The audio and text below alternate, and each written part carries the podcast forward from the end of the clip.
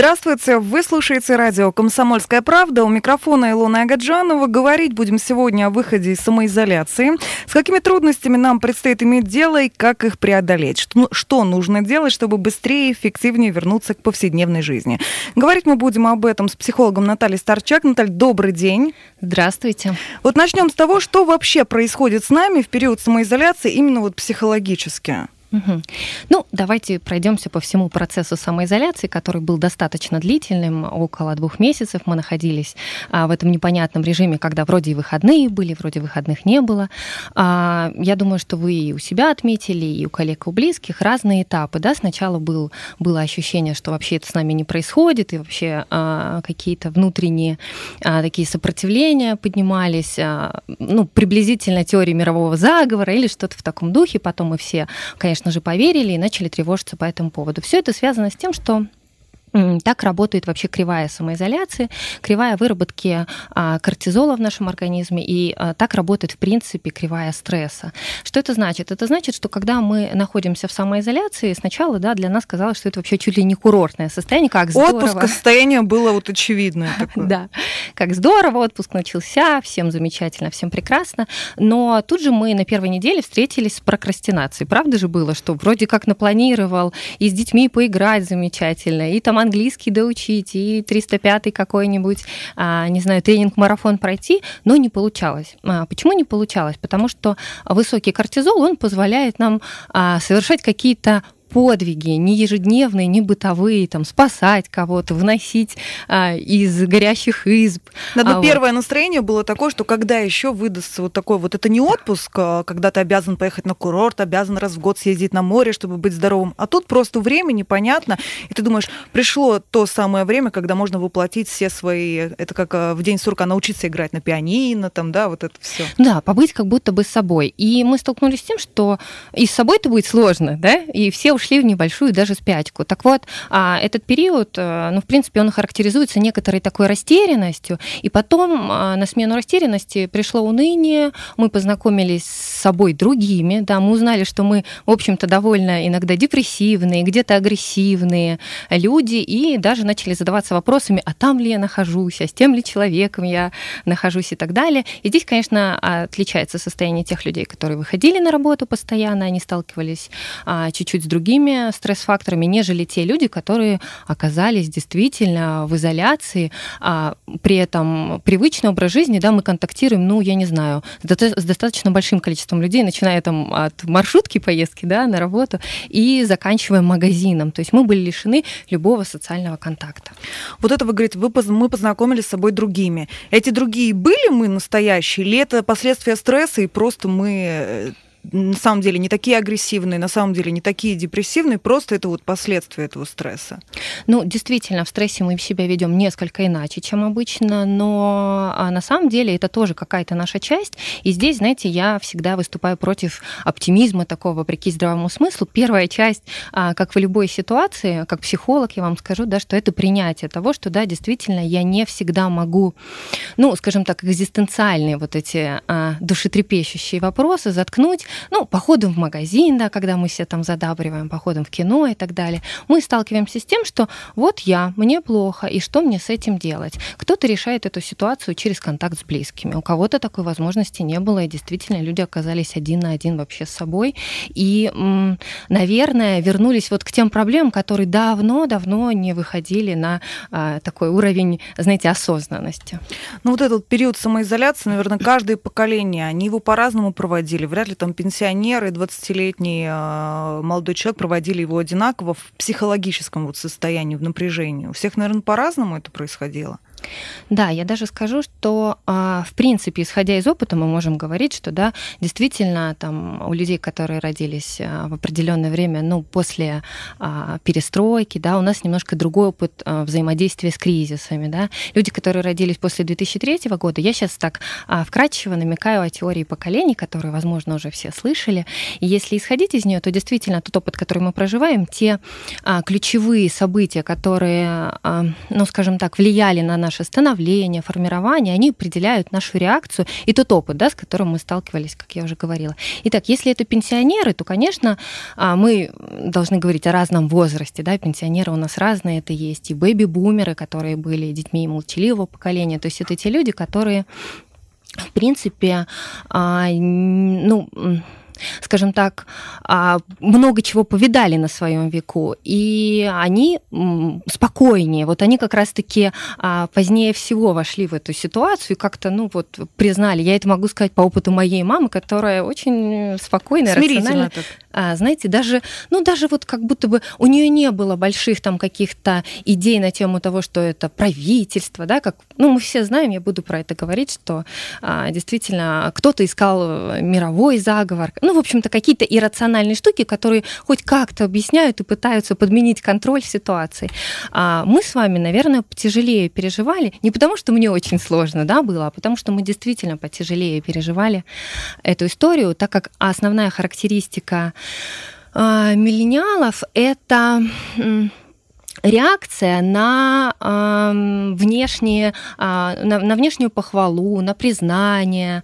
И, и тогда получается, что мы с вами от этого зависим. И лишаясь вот этой истории, да, э, мы э, ну, испытывали больший стресс. А детки, которые, это, ну вот я примерно обозначу, что до 2003 года рождения, детки, которые родились после 2003 года рождения, это там поколение большого пальца, которые очень спокойно с, заворачивают все свои интересы и получают свой дофамин от контакта а, с, не знаю, гаджетами всякими. То есть им они через другие вещи проживали вот эту историю. Наталья, а может ли выход вот из самоизоляции оказаться вот таким же стрессом, как сама самоизоляция?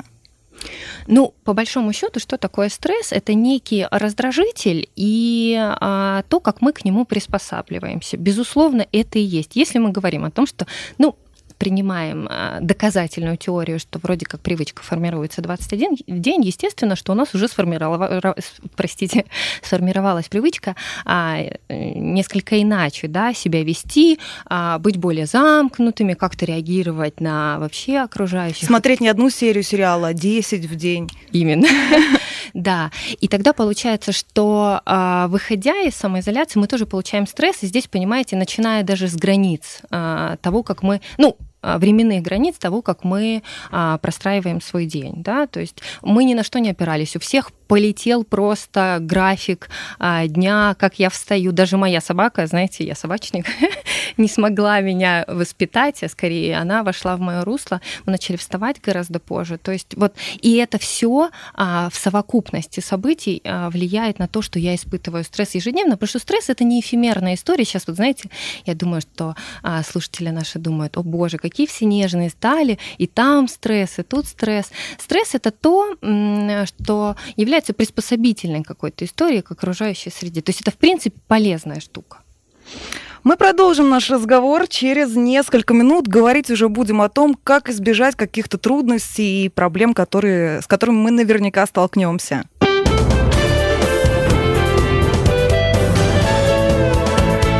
Гость в студии. Продолжаем наш разговор э, с психологом Натальей Старчак о том, как правильно и как э, менее травматично выходить из самоизоляции. Уже обсудили о том, что выход из самоизоляции окажется не меньшим стрессом, чем сама самоизоляция. Наталья, вот перед тем, как вот провести наш эфир, готовилась к программе, и вот что я вычитала. Если вы даже при легком недомогании думаете, что у вас коронавирус, не контактируйте с людьми, опасаясь болезни, возможно, у вас ковидофобия.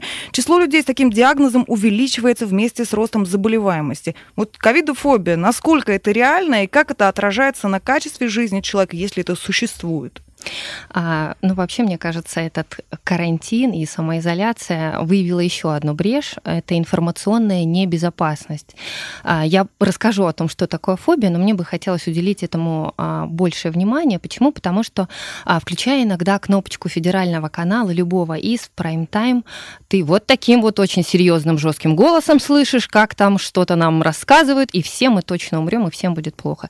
Я не знаю, а, возможно, есть иллюзия о том, что люди так так лучше воспринимают информацию, хотя, мне кажется, мы с вами сейчас говорим достаточно лояльным да, тоном, и все это воспринимается гораздо комфортнее. Так вот, такой угрожающий тон тоже повышает внутренний уровень тревожности. Если а, у человека нет других источников информации, он, естественно, думает, ну все, Армагеддон, вокруг все плохо, среда враждебная, а поверить этому несложно, потому что, ну, правда в том, что наши экономические какие-то реалии достаточно а, подкачали, да, подистощились и так далее. То есть все эти факторы в совокупности а, способствуют росту тревожных а, состояний и вот таких депрессивных настроений. Если говорить о фобиях, то а, я не клинический психолог, но я точно знаю, что фобия это то, что занесено в реестр МКБ-10, МКБ-11. Это истории, которые длительное время должны проявляться, быть навязчивым и рациональным страхом. Скорее всего, речь идет о конкретно фобии, а, верминофобия, то есть это страх а, бактерий, каких-то микроорганизмов, которые способны нанести нам ну, вот такой тяжкий вред. Страх иррациональный, что заставляет нас там навязчиво мыть руки. А, скорее всего, опять же, этот страх или ковидофобия, как ее уже успели да, назвать, она проявляется у тех людей, у которых была склонность к таким тревожным, может быть, навязчивым действиям и навязчивым мыслям. Наталья, вот чем можно объяснить, наверное, каждый из нас сейчас заметил, в социальных социальных сетях люди стали более агрессивны. Также вот буквально недавно я была в супермаркете, и там ко мне женщина подошла и так сказала, держи от меня дистанцию полтора метра. То есть было это сказано так агрессивно, и вообще очень, очень много сейчас такого вот наблюдаю, рост гнева. Э, понимаю, что у каждого своя причина, у кого-то там, да, кто-то лишился заработка, у кого-то проблемы сейчас в семье обострились. Но есть какая-то общая реальная причина?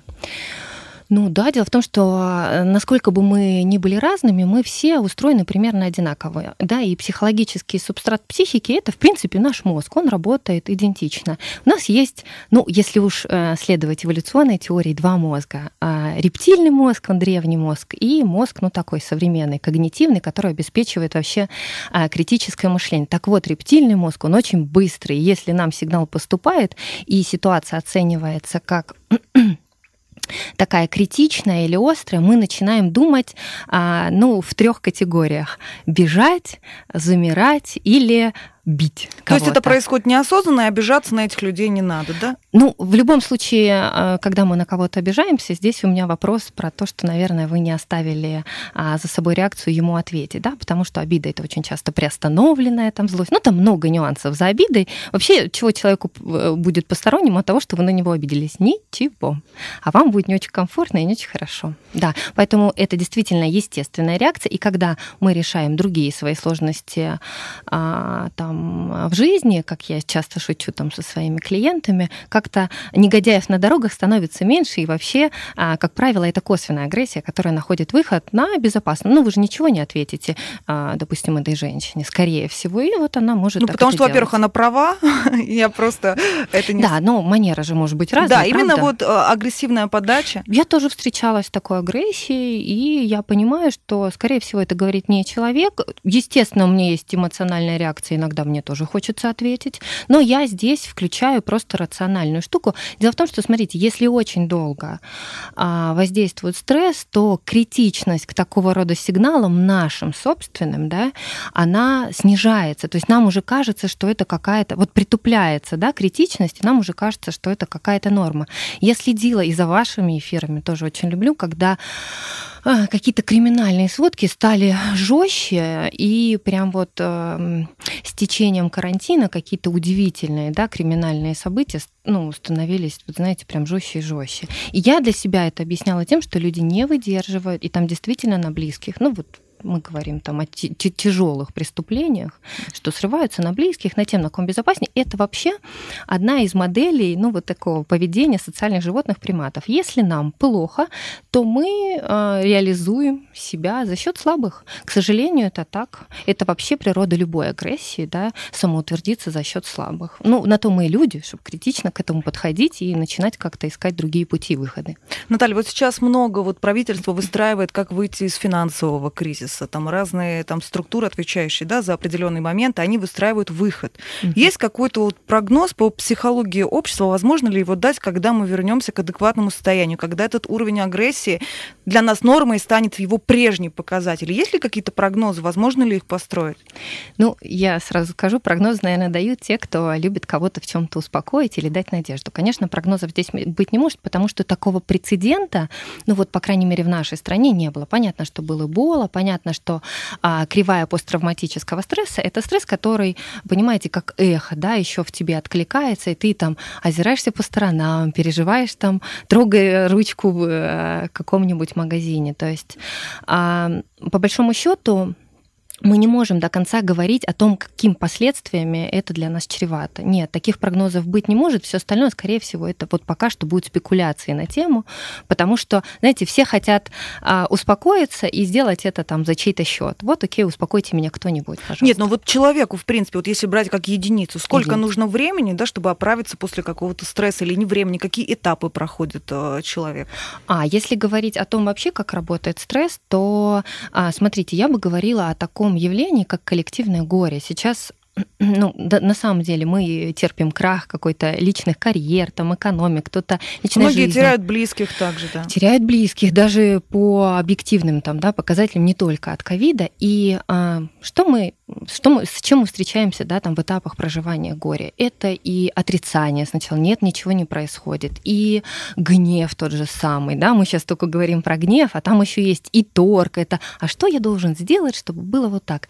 И погружение ну, на такое внутреннее, такое эмоциональное дно, это либо печаль, либо у кого, кто подвержен, где-то он там рвется, да, на дно депрессии. И только потом мы пытаемся а, отрабатывать новые социальные стратегии, и это уже уже будет новый а, такой виток, новый опыт. Вот, вот смотрите как, работа горя среднестатистически, это как средняя температура по палате, а, плюс-минус год, но каждый человек по-разному. У кого-то это может наложиться на его травматические события, да. То есть, знаете, прогнозы здесь э, с тем, что касается человеческой души, где много независимых переменных, которых мы с вами не знаем, даже у меня и у вас наверняка, вот, это дело неблагодарное, я бы не стала делать, но хотя бы понятно, что то, что с вами происходит, когда вы злитесь, это нормально. Когда вам хочется все крушить, это нормально. Просто, а, ну, направьте это в мирное русло. Ну, не знаю, потяпайте тяпочкой где-нибудь рядышком с домом. Ну вот да, рекомендациях. Может ли человек что-то сделать дома, да, чтобы как-то этот стресс а, скидывать на что-то другое? Или только выплеском агрессии?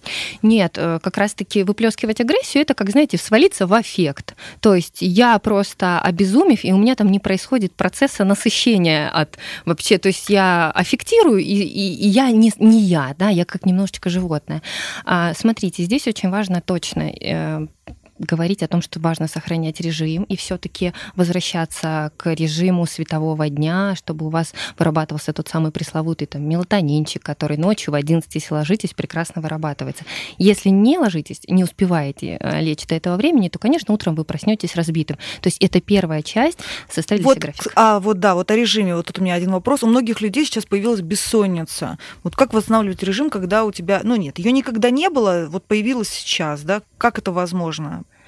Угу. Ну, Опять же, э, нужно так загрузить себя днем, но чтобы к вечеру это были не супер возбуждающие какие-то там техники, а что я имею в виду, то есть даже э, эмоциональные игры, бродилки, то, что любят, да, наши мужчины там порезаться в танчики, и у них потом еще киношка идет очень долго, вот такое лучше до сна не делать. Очень важно следить за своим питанием. И здесь я не говорю о суперздоровом образе жизни, я говорю о конкретных вещах, которые нам кажется, что это психический процесс, но наша психика, она не оторвана от тела.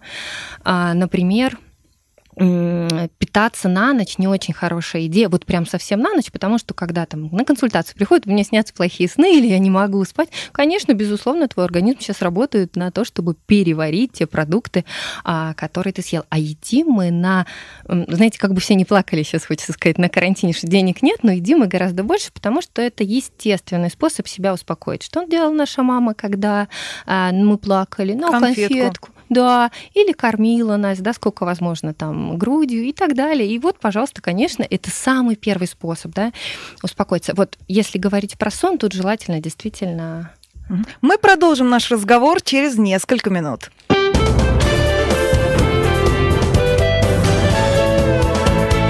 Гость в студии. Продолжаем наш разговор с психологом Натальей Старчак о том, как правильно выйти из самоизоляции. Наталья, вот у ставропольчан есть еще, если все пойдет по плану, несколько дней до выхода из самоизоляции. Что вот они могут успеть сделать уже сейчас? Наладить режим, это мы сказали. Что-то еще есть? Да, ну я бы здесь посоветовала э, несколько прям почти психологических техник, которые позволяют даже, наверное, не только на это время, а если вы испытываете там депрессию или тревожное расстройство, помимо того, что если действительно все критично, лучше обращаться к специалистам за помощью, да, сама помощь это все здорово, но иногда а, без другого человека компетентного никак. Итак, я бы посоветовала вести дневник настроения, потому что по итогу дня вам может казаться, что каша вот такая вся и все плохо. Но если вы а, будете анализировать на самом деле по факту, как проходил ваш день, то поводов улыбнуться, ну хотя бы 2-3 в нем точно будет. Я бы посоветовала... Вот дневник настроения. Mm-hmm. Это мы заводим отдельную тетрадку, блокнот берем и пишем там, допустим, в 8 утра я там... Я бы советовала подводить итоги вечером, и mm. эта история могла бы выглядеть следующим образом. Ну, что-то вроде разбаловки, да, там от 1 до 10, или там, допустим, от минус 5 до плюс 5. Вот в таком режиме, чтобы э, для себя выработать систему оценки, чтобы понимать, что происходит. Почему? Потому что а, субъективно мы можем, вот как я уже сказала, все в кучу валить. То есть все эмоции, как правило, у нас а, мы от чего и страдаем, что что-то происходило, все плохо, а что плохо, я не знаю, что плохо, да. И когда начинаешь разбираться по факту, ой, и классно цветет там сирень там за окном, да, или еще что у нас сейчас цветет, пионы там. А, мне улыбнулся прохожий сегодня, или я а, посмотрел а, замечательный сериал, или я с утра там кружку кофе, чашку себе говорил вот так, как я люблю. И вот это все, учитывая в дневнике настроение, в конце дня очень было бы здорово подводить. Да, действительно тетрадку, да, действительно писать, потому что иначе, а, знаете как, ну, рука это тоже орган мысли, она позволяет нам а, как-то фиксировать, ну, то, что написано пером, не вырубишь топором, все все знают, да?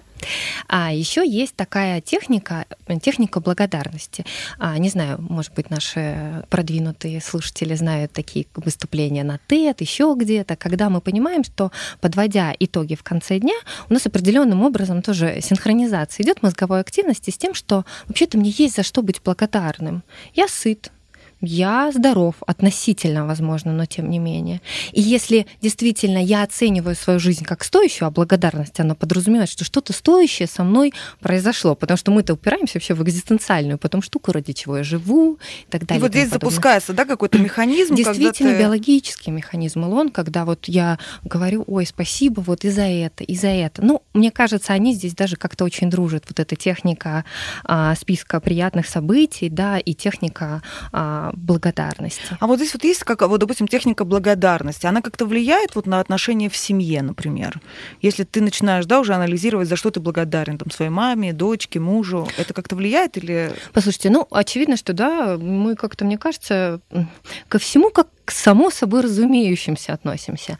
Например, э, мытью посуды. И, кстати, вот так классно, а, если в карантин, а, я думаю, что дети были не так сильно заняты, а, советы, э, прислушивались к советам психологов и вовлекали детей в обычную повседневную жизнь, дети начинают ценить совершенно иначе тот вклад, который мама каждый день делает, да, для того, чтобы вы были сыты, там, одеты, и все у вас было хорошо. Да, действительно влияет, потому что по-другому мы относимся. И вообще, знаете, как а, есть такая компания, которая, а, а, как это сказать, специализируется на том, что мы собираем предметы мебели а, дома сами, и мы от этого получаем удовольствие, потому что что мы ценим? Компания называется «Лишняя деталь». И неважно, любая компания, которая которая специализируется на том, чтобы мы что-то дома делали сами. Даже если вы вышивкой занимаетесь, мы ценим то, во что мы вкладываем. Наталья, вот мы уже да, перешли к отношениям вот в социуме, в семье. А вот тут такой момент. Вот для тех, кто работал и кто сидел дома. То есть кто-то был на самоизоляции, кто-то был в действии, там, да, на улице спокойно выходил, потому что у него была на это причина. И вот с чем сталкиваемся. Например, в случае, ну, я на своем примере, я вот сейчас повсюду появляются люди, и у нас уже есть какая-то своя среда, и вот э, как-то страшно, они как будто бы какая-то опасность. Мы для них такая же опасность. О да, чужаки, два клана встретились. Одни сидели дома и мужественно страдали, и другие э, ходили на работу и тоже думали, боже, э, когда ты выходишь, и улица пустая, это так страшно и удивительно. И действительно, я, например, человек социальный, я ловила больше угроз, когда нет людей на улице. Но, как вы правильно заметили в начале программы, все перестраиваемся, и теперь угроза, когда кто-то есть. К нашему разговору хочет подключиться слушатель. Здравствуйте. Здравствуйте. Скажите, пожалуйста, уважаемая Наталья, вот вы занимаетесь психологией. Скажите, вы допускаете такой факт, что есть совершенно другие люди, которые совершенно по-другому думают, чем вы? Вот я вас слушаю, и вы знаете, вот просто вот удивительно, что ну, вы говорите обо всех. Но есть люди, которые совсем по-другому думают. Лариса, спасибо вам, но все-таки, если бы вы подключились к программе ранее, разговор был о том, что есть какие-то общие факторы, которые действуют на нас, но все-таки это каждый случай индивидуален. Некоторые люди приспос... Э, подвержены больше стрессу, некоторые меньше. У каждого на это свои причины, и мы в самом начале об этом говорили. И, и если позволите, я, конечно, отвечу Ларисе, да, безусловно, каждый человек индивидуальность, и мы это, да, проговорили, и действительно есть реакции, которые мы можем иногда замалчивать, э, не признавать, и это мы тоже проговорили. То есть иногда мой стресс можем, знаете как, быть в белом пальто, это называется, когда я делаю вид, что ничего не происходит. Он может вот на таком скрытом уровне протекать. И вот все-таки возвращаясь к тому, к о чем нашему, мы говорили, да, да, вот эти два клана, тех, кто был на самоизоляции, и тех, кто а, активно прожив, проживал эту жизнь, так же, как какое-то столкновение, как сделать его более мягким, как воспринимать друг друга не как угрозу, а как своих э, коллег, друзей, э, просто прохожих, соседей? Ну, а, во-первых, нужно честно задать себе вопрос, а вообще э, почему у меня человек, с которым мы были близки, вызывает угрозу? А, по моим ощущениям, и здесь я точно буду сейчас субъективно, а, это история про то, что мы немножко обесцениваем опыт другой опыт, да, иной опыт. Вот я ходил в офис, и у меня там и Крым, и Рим, и все, что только не было. Ну, вот такой синдром участника боевых действий. И тогда вам, мирным жителям, меня ни за что не понять. Что я делаю? Я обесцениваю тех, кто дома сидел, свалился в депрессию свою, да, и на самом деле очень грустно и тяжело переживал вот этот момент. То есть понимание, включание а, такой критической оценки ситуации и, в принципе, лояльности, да, то, к чему мы все идем э, к окружающим, осознанности, оно помогает нам, ну, несколько иначе относиться к своим коллегам. Вообще, а, я вам так скажу, что наверняка первые тенденции, да, будут как расцениваться как враждебные, как угроза, но потом вы чуть больше будете времени проводить на кофе-брейках друг с другом. Скорее всего, это такой тренд, обычный тренд, э, знаете, после а, новогодних праздников. И как бы руководство иногда не сопротивлялось, на самом деле это, ну, такая история про эмоциональный интеллект, да, когда нам нужно сначала прожить этот этап, сплотиться, а потом мы будем работать гораздо эффективнее. Поэтому, дорогое руководство, пожалуйста. Наталья, у нас осталось пару минут, и все же вот вопрос, который, мне кажется, волнует и меня, но многих слушателей, вот ковидофобия. Как не бояться? Угу. А здесь очень важно а, расчленить весь этот ужас, ужас, да, ужасный, на отдельные детали. Во-первых, нужно быть подкованным и информированным и понимать, что это определенный вирус, и все, что вы можете сделать для себя, это там надеть масочку, надеть перчаточки, где-то умываться и не стараться не контактировать там, где можно не контактировать. И второй момент, есть очень классный прием, называется катастрофизация. Но если все самое ужасное произошло, так работаю там с детками, которые иногда боятся темноты, да, гипертрофированную ситуацию. Вот все произошло с тобой, ну что такое? И тогда, соприкасаясь с этим опытом, мы понимаем, что, в принципе, э, здесь можно пережить. И есть еще одна штука, называется прививка стрессом. Это когда мы контактируем а, в таких небольших дозах с тем, что нас стрессирует. Ну, так и будет так и будет, да, мы все выходим, и мы уже начинаем контактировать с, тех, с тем, что, нас, что вызывает у нас стресс. Наталья, спасибо вам за этот разговор. Говорили мы сегодня о выходе из самоизоляции, с какими трудностями нам предстоит столкнуться и как их преодолеть. Запись программы с психологом Натальей Старчак вы можете найти на нашем сайте radiokp.ru. Для вас работала Илона Агаджанова. Всего доброго.